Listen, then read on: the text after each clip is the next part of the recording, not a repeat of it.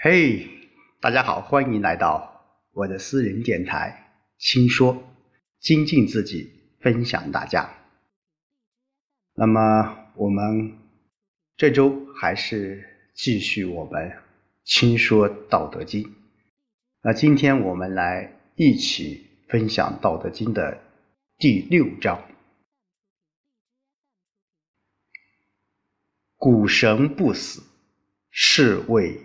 玄牝，玄牝之门，是谓天地根。绵绵若存，用之不勤。好，在这一章，呃，老子又在说道啊，天之道。那么在这一章当中。呃，老子也可以说，呃，提出了很多一些对于现在人来说也是一种啊很新颖的一些观点吧。我们一起来看一看：“谷神不死，是为玄牝。”这个“谷”，呃，我们不能把它理解为稻谷的“谷”。这个谷，我个人理解应该是山谷的谷。那其实，在古代啊，呃，这两个谷字的写法是不相同的。啊，稻谷的谷其实是一个呃相对来比较复杂一些啊，呃，那个十字啊，然后。一个平宝盖，然后一横，然后一个木字，然后这边个木字啊。所以说，而山谷的谷才是写作我们说这种谷。所以当然，这个随着汉字的简化以后啊，这两个字就结合在了一起了。那山谷什么意思？一般就是两个山峰之间低洼还有空阔的地方。所以说，这个“谷”啊，呃，在这里面就是指的就是空虚之意啊。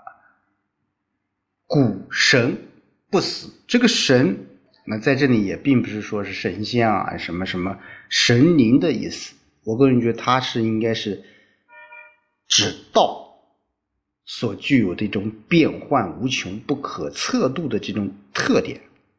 因此。古神其实就是老子对道的另一种称谓，不死。当然这句话很很好理解，就是永恒存在而不会消亡啊。所以古神不死，就是说世间的万事万物生生不息啊，它不可消逝啊，是永恒存在的。那。这个是什么？就是道。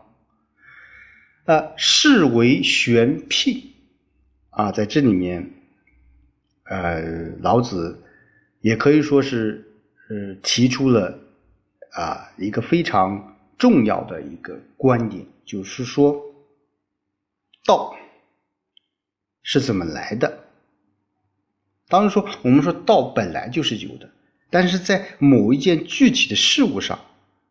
它就是玄牝，玄是什么意思？神奇的意思。牝啊，在这里面是指母性的啊生殖器啊，就是说，是雌性。我们都知道啊，呃，我们每一个人啊都是有母亲的，所以说在当时我们觉得呃。在先古时期啊，人们对这种生育的这种观念，当然没有一种科学的认识，他们只看到我们每一个生命都是从母性的生殖器官中分娩出来，所以总感觉到母性这个生殖器啊，它具有一种很神奇的一种力量，并且对它产生了一种崇拜之情。所以老子在这里面说：“谷神不死，是为玄牝。”就是说道。这个东西它是不会死亡的，它从哪里来？它就是表现在啊，是表现在我们的日记是日常生活当中，就是玄牝啊。我们很多一些具体的事物啊，都是由我们母性的生殖器这一种神奇的力量来产生的。所以说，呃，我们。把老子这道啊，他只说这种这种聘，它不是一般的聘，它是玄聘。玄什么意思啊？就很神秘的意思。所以说，老子在这里面再次肯定了道的一种玄秘莫测的一种特点。另外，他说：“玄牝之门，是为天地根。”啊，就是说道就是天地万物生生不息的根源啊，玄牝之门是为天地根，绵绵若存，用之不勤。道这个东西，它是天地万物生生不息的根源，绵绵若存。啊，这个绵绵，有人说是连绵不绝，又有说是迷迷迷迷啊，所以说在这里，我个人觉得是应该是指迷迷啊，就是道的无形和莫测的这种神秘的情形，在这里是什么？是若隐若现的，啊，好像又存在，好像又不存在，这又说明了，就是说道的。这种神秘的色彩啊，或者是玄秘的这种特点他用之不勤啊，这跟那个刚才我们讲啊，古神不死是同样的道理，就是说道它绵绵不存，它若隐若现的存在于天地之间，它的作用是什么？是无穷无尽的。不勤，勤在这里面是穷竭的意思，所以说它不会穷竭的。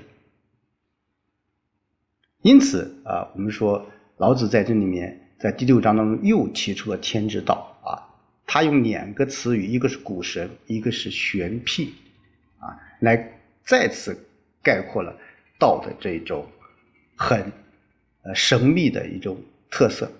当然，在这一章当中，现在我们很多人。把它这个有可以往更深层次的这个一一个发展啊，有人说这这个当中当中啊提出了这个女性的啊母爱的这种思想，当然呃我们也可以这样去理解吧。但是作为老老子当时的那种情形之下，他这种古神还是玄牝，其实是对道的一种阐述。当然我们每个人啊都会有不同的。去不同的方式和不同的方法去理解这段意思。呃，关于道啊，其实我在嗯这个特质啊，其实我们在庄子当中啊，其实也有啊，就是庄子之百游当中有这样的一段对话啊，就是东国子啊，就向庄子请教说，他说你们都讲道，那道究竟存在于哪一个地方？那庄子是怎么说的？他说：“大道无所不在。”那东国子说：“你必须得给我指出，它具体存在在什么地方才行。”那庄子说：“在蝼蚁之中，啊，就在易穴当中，啊。”那东国子说：“怎么处在这样低下猥琐的地方呢？”那庄子又说：“那在稻田的稗草里面。”那东国子就说：“怎么越来越低下呢？”庄子又说，在瓦块砖头中。东国子说，你怎么越来越猥亵了呢？那庄子最后说，在史料里。啊，所以东国子在这里，他啊听到庄子说道，他就不能再继续问下去了。因为如果你再问下去了，庄子就会说什么更加卑琐之物。所以庄子见东国子啊静默不语，他就解释道。先生的提问本来就没有触及道的本质。基亚他接着说：“对于道你不可以只在某一种事物中去寻求它。世间万物没有什么是可以脱离道而存在的啊。所以说，在老子无论是庄子的这种思想当中，道其实它不可能指某一样具体的事物，它是一种物质，这种物质是超然于我们这个世界的。所以说，道它是玄牝，它又是古神，它是天地之根。好，本期就和大家说到这里，我们下周再见。